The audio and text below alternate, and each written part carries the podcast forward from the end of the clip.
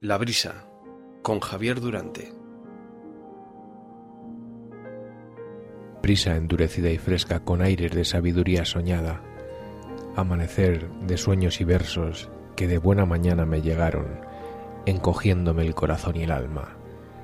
Renacer de lo que estuvo olvidado, mil historias de experiencias pasadas, y mi mente plena de sueños no alcanzados desborda mi pozo con inquietud anhelada Qué suerte la mía al poder acariciar, cuando mis oídos te escuchan placenteros, sentir la brisa fresca de quimeras, derrotando las imposibles utopías de tormentas que transportan arcoíris, donde todos los colores puedan rimar. Nos lo envía Lola del Real. La brisa.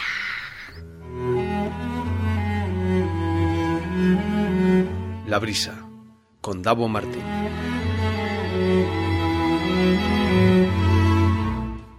Esta semana en La Brisa recuperamos la figura de uno de los compositores más representativos de la movida madrileña, Enrique Urquijo.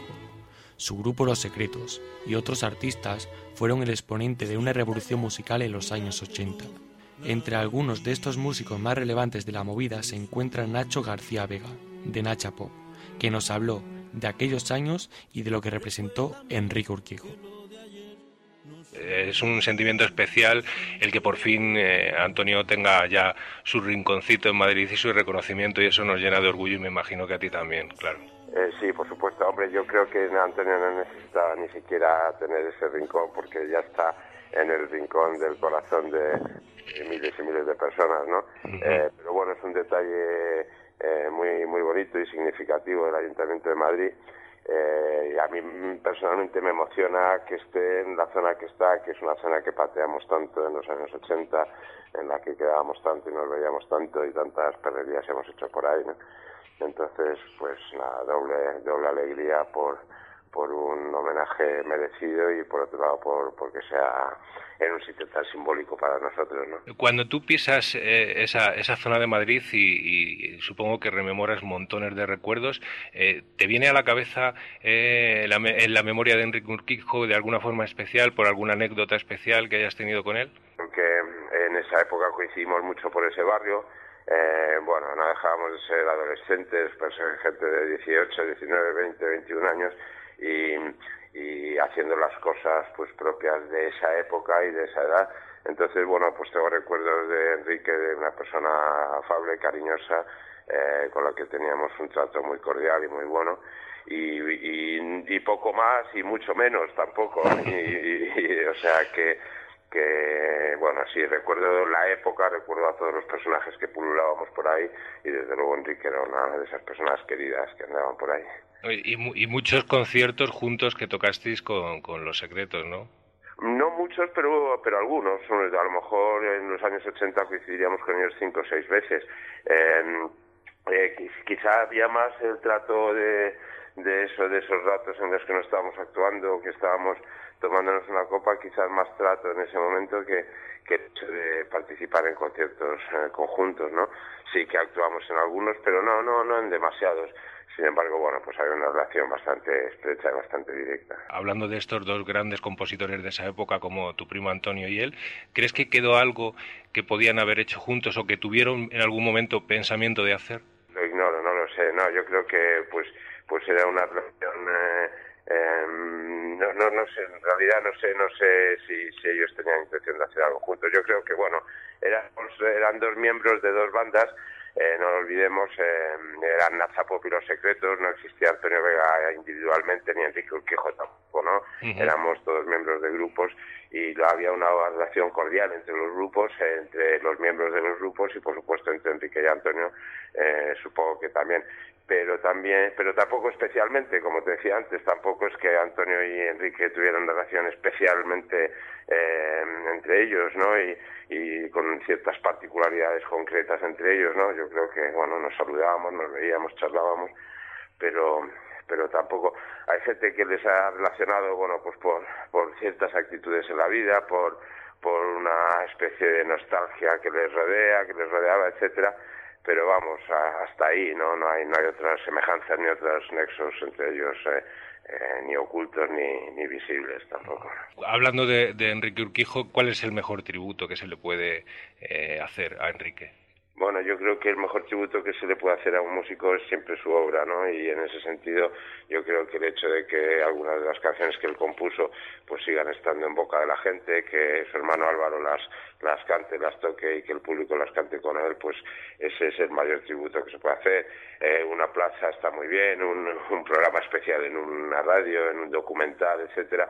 Todo eso son detalles que, que ayudan a refrescar la memoria de ese, de ese artista en concreto, pero pero yo creo que su obra es la que le, le permitirá estar siempre ahí en la memoria de la gente, en el recuerdo y en el corazón de, todos sus seguidores, ¿no? Seguidores más o menos estrechos, porque hay gente que, que no es que fuera fan, fan de los secretos, pero cada vez que oye algunas de sus canciones, pues reconoce su mérito y su valor. De porque vivo en el silencio más total. Diez años antes era igual.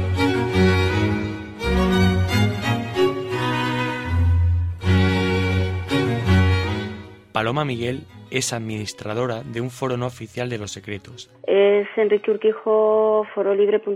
No oficial, bueno, en principio fue una idea de un grupo de gente que se conocía a través del foro oficial de los secretos y a uno de ellos, a, a Juan, se le ocurrió hacer como una especie de foro aparte para sobre todo para mm, poder subir y dar a conocer cosas antiguas que pues en el foro actual tampoco tenían mucha cabida porque el foro actual es más para los secretos actuales entonces un poco para que la gente pudiera conocer la gente más joven pudiera conocer ese esas primeras épocas esos años anteriores pues colgando vídeos, colgando canciones que, que no se habían editado, se habían editado en discos raros.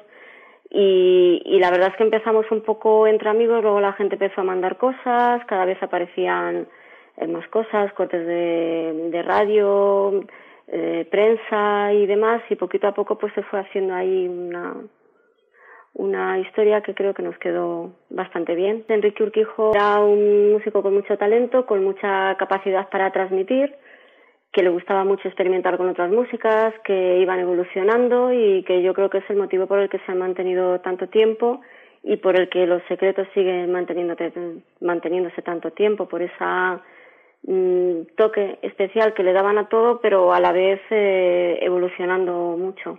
Y creo que es muy apetecible para escuchar tanto con los secretos como con los problemas.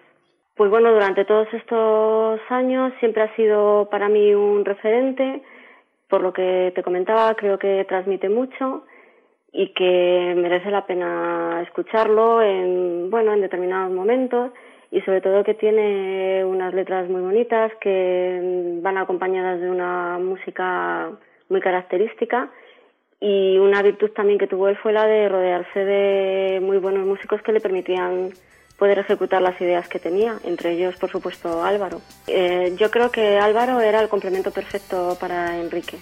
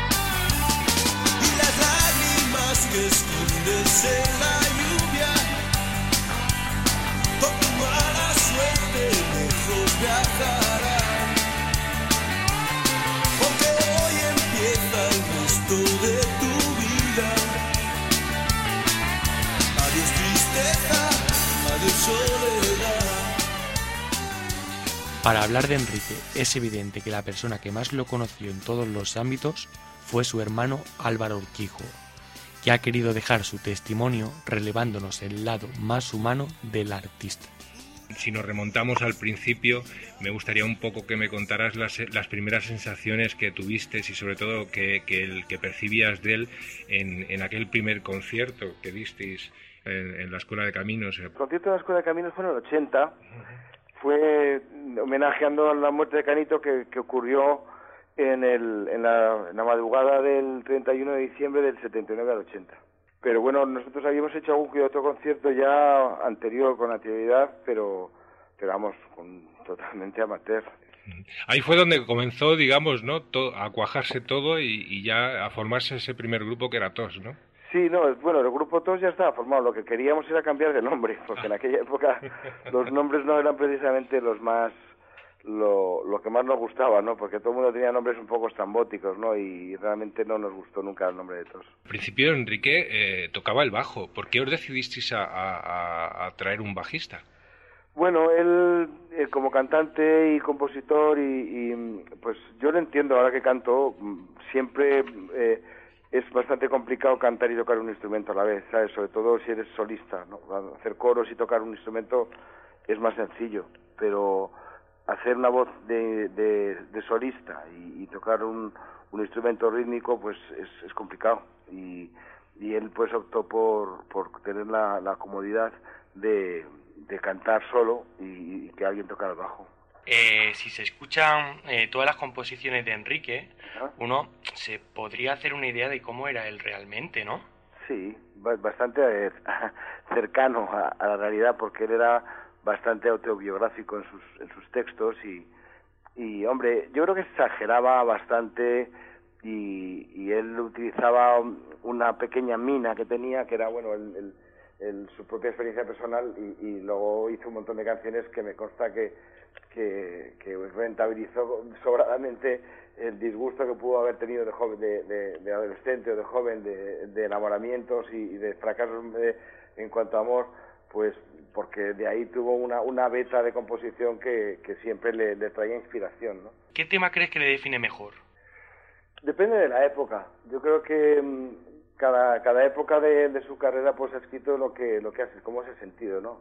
Ha habido épocas que hasta más depre o menos depre o, o más, no sé, ha habido, hay, hay una canción que se llama Dios Tristeza que, que demostraba un poco en su época cómo cómo quería afrontar el resto de, de su carrera, en la que, como, como he dicho tantas veces, que, que fue bastante prolífico, pese a, a, que a que todo el mundo pensara por su forma de morir que, que era una persona que, que se dedicaba más a, a, tomar sustancias que a componer o a ser músico, cosa que era totalmente incierto, puesto que alguien que, que, que, es, que no está a lo que está no hace canciones tan bonitas. ¿no?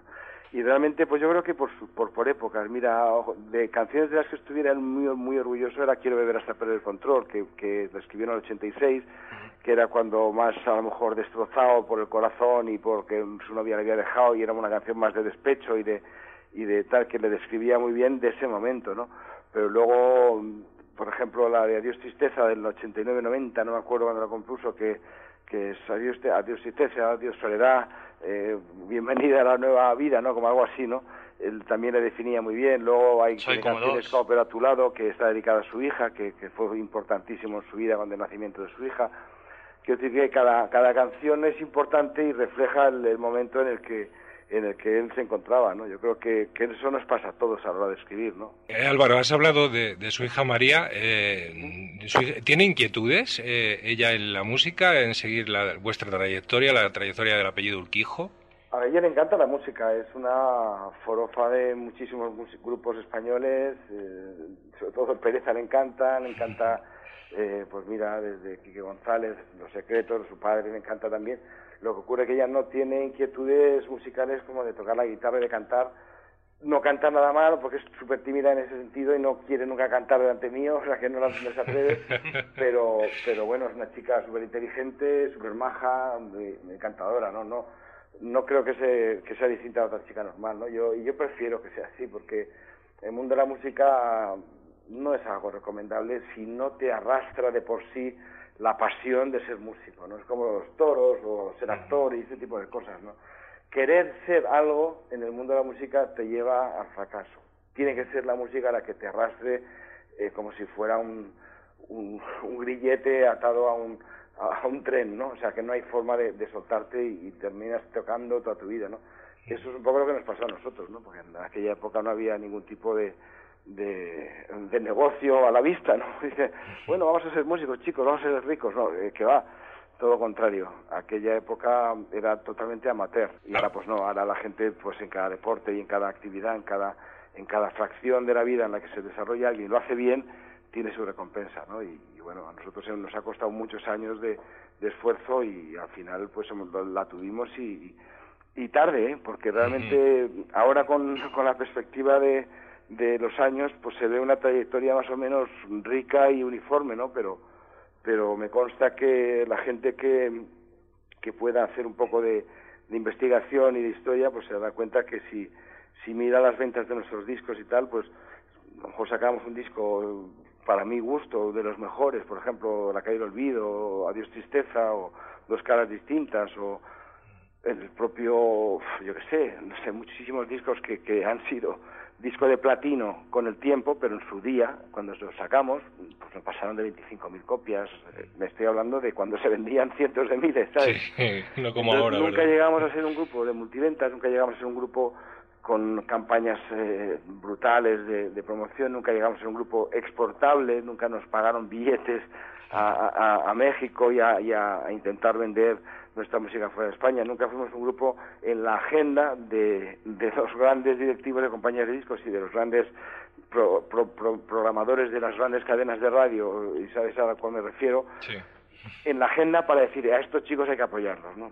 Estábamos como un apartado especial diciendo grupos raros con chicos raros y que, y que, y que están ahí, ¿no? Y, nosotros, si, si a alguien debemos eh, algo, realmente es al público que, que ha sabido valorar nuestro esfuerzo y, nos ha recompensado con su, con su paciencia, porque no se puede llamar de otra manera, ¿no? Y con su cariño, porque es un poco utópico, pero no puedo dejar de decirlo, ¿no? Realmente yo desde aquí hago un llamamiento a, a la gente que, que empieza que, que tenga mucha más confianza en ellos mismos que en cualquier otra persona que les rodee, sean managers, sean discográficas o sean, o sean cualquier otro tipo de, de evento o entidad que les prometa el oro y el moro, ¿no? que lo que realmente valga uno es lo que te va a llevar a, a donde vayas. Ojalá que te vaya bonito, ojalá que se acaben tus penas que te digan que yo ya no existo, que conozcas personas más buenas,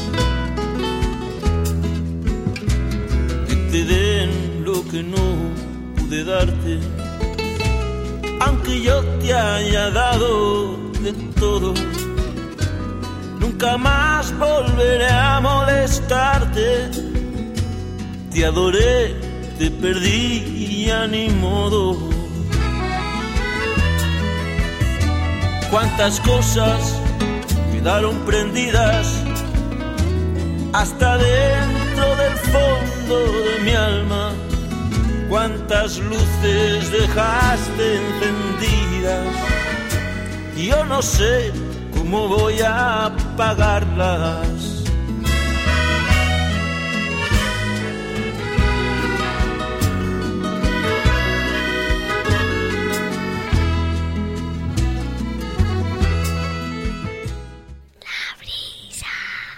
Eso realmente condiciona si lo vemos, si vemos la música en el momento actual, ¿no? Porque la, inquietud que había en, vuestra época o en épocas posteriores, más, más eh, atrás en el tiempo, que ahora, quizá ahora la gente la mentalidad que, tiene es otra, ¿no? Como tú bien dices, ¿no? y eso, eso, condiciona. Yo creo que ha condicionado la evolución de la música española en los últimos 20 años. ¿Por qué? Eh, muy sencillo. Eh, nosotros cuando empezamos en cada colegio yo en el colegio que estudié yo, en el colegio Liceo Francés, donde estudió Nacha Pop, eh, salía un grupo, por lo menos, pero un grupo del milagro, o sea, es decir, que decir que era por pura influencia exterior que había, revolución social en España, libertades, etcétera, había unas ganas de hacer cosas increíbles, pero era luchar contra corriente, porque era muy extraño que pudieras encontrar una guitarra barata en España. Yo la primera guitarra que me compré, una Gibson Les, porque todavía tengo, y un Mesa Boogie, a la gente que escuche eh, la radio y sepa de qué va la historia, me costó en aquella época el equivalente a lo que cobraba una novia que tenía entonces que cobraba un buen sueldo, lo que costaba todo un año de sueldo, o sea, todo, todo lo que ganaba en un año, es lo que costaba una Gibson Les Paul en, en, en los años 80. Sí, sí, sí. Entonces, claro, para uno que empezaba, yo todo lo que gané al principio fue para equipo, ¿no? Ahora, hoy en día, eh, un chaval le dice a su padre, oye, quiero una guitarra y se la compran por, por pocos euros, tiene una imitación súper buena, cosa que ni aunque tuvieras el dinero en España se podía comprar, había que encargarla. O sea, había muy pocas tiendas y, y poco poca facilidad para que un chaval con 16, 17, 15, 14 años pudiera adquirir una guitarra decente, ¿no? Eh, eh, volviendo eh, a, la, a, lo que es la figura de, de tu hermano, eh, Enrique tenía muchas inquietudes musicales Sí. y eh, de hecho creó el grupo el grupo Los Problemas, ¿no? Para eh, hacer hizo versiones y demás.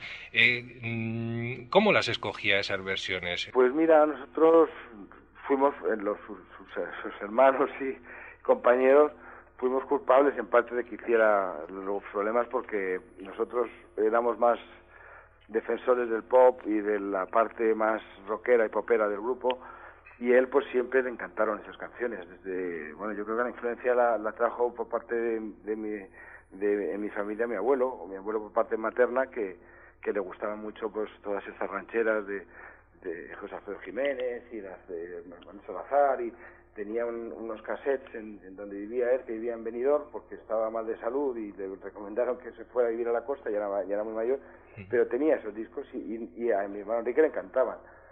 Y siempre que podíamos, que podía él, nos intentaba colar alguna, ¿sabes?, en el repertorio, ¿no?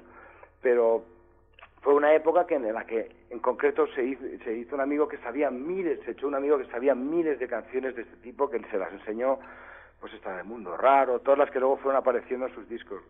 Y yo les, yo se lo dije, dije, mira, esto es lo mejor que tienes que hacer es grabarte en un disco, ¿sabes? Porque no vamos de repente nosotros a, a, a cambiar totalmente el estilo mm, cuando es a ti a quien te gusta, ¿no? Yo creo que el, el tema más claro es que a todos nos gusta tocar una, dos, tres, cuatro, cinco, seis canciones en un repertorio, pero no todo un repertorio, un disco entero de, de ese, con ese perfil. ¿Cómo definirías a, a tu hermano Enrique como músico? Pues mira, alguien intuitivo como pocos he visto, porque él al principio de los principios llegaba con la guitarra y me- con unos dedos puestos en el mástil me decía, oye Álvaro, ¿esto cómo se llama? Y yo le miraba ahí y decía, ¿qué has puesto ahí? Y dice, pero mira cómo suena. Decía, "Pruing". Dice, es que lo utilizaba para una canción. Y era un acorde que a lo mejor no- él, ni yo ni, ni siquiera yo sabía qué acorde era.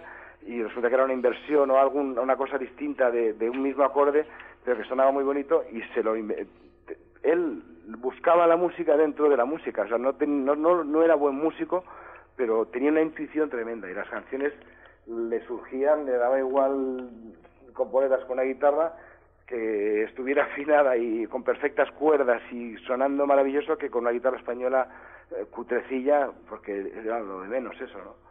Bueno, y, y como persona, como hermano, ¿cómo era él en la familia? Pues mira, la gente puede pensar por sus textos y por, por su forma de, de escribir y de, y de actuar en escenarios y en tal, porque era muy tímido, mm, que era introvertido, que era tal, pero coño, no conozco persona que le gustara más reírse que mi hermano Enrique. De hecho, eh, tristemente, eh, es uno de sus mayores eh, fans, bueno, era fan de, su, de Famino y Cansado, vamos, era él, les iba a ver siempre que podía y vamos, era partía el, el culo riéndose, perdón por la palabra, pero pero realmente era una persona muy muy muy amiga del del de lo, de lo, de lo del humor, vamos, de las películas del cine le encantaba también y como cualquier otra persona, yo creo que es una persona inquieta con, con, interés por, por, cosas que, que le producían emoción, pero luego por las cosas más simples del mundo, desde una película mm, como El Padrino de, de Coppola o, o como los cómics, por ejemplo. Yo en, la- en nuestra época de jovencitos no, no existían las los consolas ni los videojuegos ni, ni esas cosas, pero había una riqueza en el mundo del cómic que, que para, para, para nosotros era pues un poco la alternativa, ¿no? Y, y nos, Enrique era un coleccionista, vamos, enfermizo de, de, de cómics, tiene, tiene, vamos, su hija tiene todavía las, las colecciones desde Johnny Hazard y, y Capitán Trueno, cosas así, pasando por todo Tintín, todo Asterix, o sea, todo tipo de, todo Metal Gear Land, todo 80 y 1984, no sé si sabéis de lo que estoy hablando, pero, pero son ediciones de donde venía Moebius, donde estaban pues desde todos estos en Alcón Maltés, todos los clásicos del cómic de, de, finales de los 70 que, que, se ha perdido ahora con la tecnología infográfica y, y con la animación por ordenador ya no hay, no hay dibujantes buenos por ahí. ¿Y, y alguna, alguna anécdota que al recordarla mm, pues te, te produzca una, una sonrisa? Hombre, muchísimas, muchísimas. Hombre, nosotros incluso nos íbamos de vacaciones juntos, ¿sabes? Y eh, éramos hermanos. Yo creo que la mayor parte de los, de, las, de los recuerdos que tengo son cosas graciosas. Otra cosa que se puedan contar o no. pero, bueno, yo creo que, que, que los recuerdos que tengo son gratos, ¿sabes? Luego hubo épocas, como, como todo el mundo sabe, mi hermano lo pasó muy mal porque tuvo problemas depresivos que, tapaba con sustancias que no que no viene a cuento ahora sacar pero pero que joder, que hacían más daño a su imagen que realmente y a su cuerpo que realmente lo que lo que, que beneficio le hacían a él no porque realmente yo no creo que fuera una persona de ese tipo. Entonces me, me fastidiaba muchísimo que siendo como era tan majete y tan sonriente y tan amigo de sus amigos, siempre estaba ayudando a la gente, prestando dinero a amigos o, regalándole algo, cosas, o teniendo detalles con gente que, que, que, a lo mejor nadie solíamos tener, pues luego diera una imagen que a lo mejor era equivocada, ¿no? De, tío así, pues débil y frágil, que, que no lo era en absoluto. ¿Se le reconocen enemigos a Enrique Urquijo? ¿Enemigos? Hombre, a lo mejor a alguno que no le guste música, pero eso no es un enemigo. Yo no creo que tenga enemigos. O sea, si acaso puede tener algún enemigo, será por envidia. Tuviera en su día enemigos. Pero hoy en día yo creo que la gente ha valorado y ha, puesto en su sitio la figura de mi hermano como compositor y como parte de una historia en la que él mismo demostró que no tenía ni interés por aparentar lo que no era, ni interés por ser protagonista de nada, ni, ni apuntarse tanto, ni aparecer en los medios hablando pomposamente diciendo yo he compuesto esto, yo he compuesto otro, como tanta gente sale, ¿no? Si él realmente, si lo que él hizo lo hubieran hecho otros que yo conozco, no te quiero ni contar lo pedantes y, y, pomposos que se hubieran puesto, ¿no? De hecho, muchísima gente que, que, vamos, se me escapan los nombres, ¿no? Pero que se creen realmente lo buenos y, y, se quieren a ellos mismos muchísimo, ¿no? Y me estoy hablando de, de, de un 80% de la gente que podéis pensar, ¿sabes? Porque les ves actuar y cómo hablan con la gente y cómo tal, y, piensan que son gente especial. Mi hermano todo lo contrario, huía absolutamente de eso y, y era una persona súper sencilla y súper normal, ¿no? Y, y, volviendo un poco al tema artístico, eh, ¿qué manías tenía él? ¿Los rituales que tenía antes de los directos? Bueno, mira, es una, era una persona que no, no tenía ningún ritual ni manías.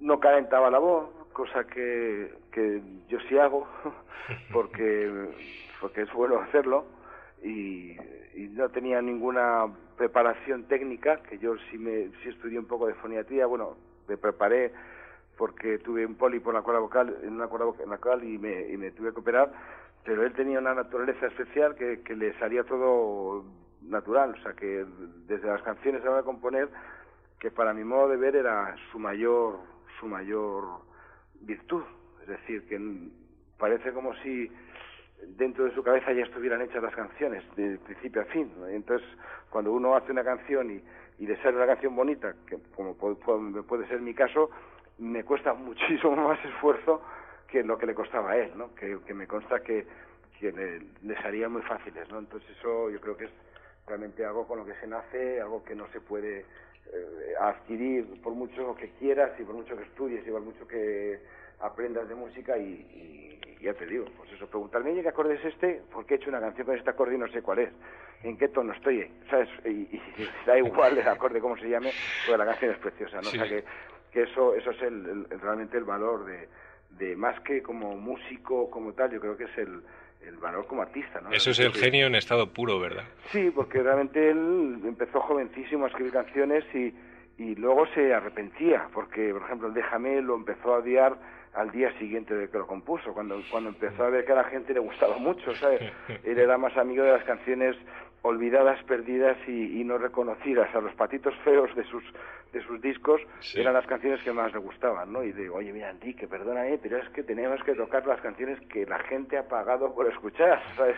en los conciertos. Entonces, ahí teníamos una discusión simpática, pero que claro, él, pretendía hacer conciertos como un poco para su gusto, ¿no? Y, y nosotros teníamos que convencerle de que había que tocar las canciones más famosas. ¿no? Dice, es que esas ya las han oído mil veces. Y le digo, ya, pero es que han venido a escucharlas, ¿no? Y, esa era un poco nuestra, nuestra pelea diaria, ¿no? Que él, enseguida le cogía manía pues, ojos de gata, le cogía manía, le cogía manía a déjame, bueno, sobre un video mojado, vamos, no quería ni, ni, vamos, ni, ni oírla. Y, y, y, como esas, pues un montón. Eh, hace eh, poquitos días estuviste en la inauguración de, la plazuela de Antonio Vega. Eh, pronto tendremos la calle de, de, Enrique. eso supongo que será un orgullo importante para la familia, ¿no? Sí, sí, sí. Sobre todo a mi padre le ha hecho muy feliz porque mi madre desgraciadamente no, no vive ya, pero, pero mi padre se ha sentido orgullosísimo para a mí no, no, significa tanto para mí porque creo que el reconocimiento que recibimos en los escenarios cuando cantamos sus canciones y la forma de haber permanecido vivo casi 12 años más después de muerto alguien que permanezca en el espíritu de la gente y que se acuerden de él, no solamente porque les gusten sus canciones, sino que se acuerdan de, de él como estáis acordándoos vosotros, pues eso ya es más que el mejor de los regalos. De los regalos y los recuerdos, ¿no? Y lo de la calle, pues ahí me parece, bueno, a mi familia le ha, le ha encantado. ¿Te, ves viviendo alguna vez en la calle de Enrique Urquijo? No, no, no lo sé, es que no lo, no lo creo, porque yo vivo fuera de Madrid, un poco lejos y para cuando termine pagar la hipoteca yo creo que ya me habré muerto yo, entonces ya que me pongan en la calle a mí si es posible, por favor. ¿Cómo te gustaría eh, que se siguiera recordando a la figura de tu hermano? Bueno, pues como yo creo que mm, humildemente, ahí me voy a apuntar yo un pequeño, una pequeña medallita. Yo me rabioso y furibundo porque por este motivo, porque creíamos o creía yo que no se había hecho justicia de lo que significaba mi hermano y, lo que había transmitido a la gente a la hora de morir y cuando y todo su, su vida había empezado la gente que tal, pues es darle la vuelta a la tortilla y decir un momento, señores, que hermano no era así, que estas canciones son las que hizo y, que, siguen sonando así. Hombre, continuando con su obra y continuando con, con su espíritu, con canciones nuevas, aunque él no esté, pero, pero que siguen sonando a lo que formamos todos juntos hace 30 años, pues creo que es la mejor forma de, de homenaje. He muerto y he resucitado con mis cenizas un árbol he plantado, su fruto ha dado y desde hoy algo ha empezado. He roto todos mis poemas, los de tristezas y de penas. Lo he pensado y hoy sin dudar vuelvo a tu lado. Ayúdame y te habré ayudado, que hoy he soñado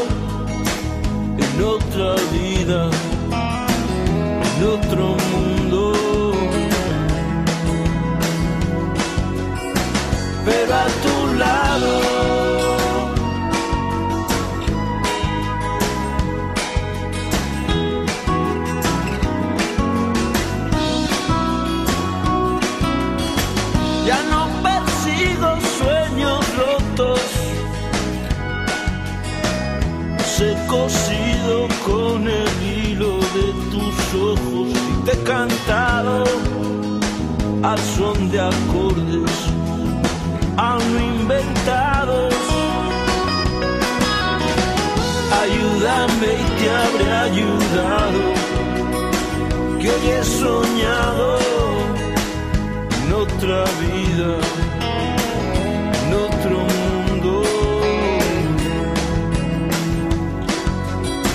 pero a tu lado.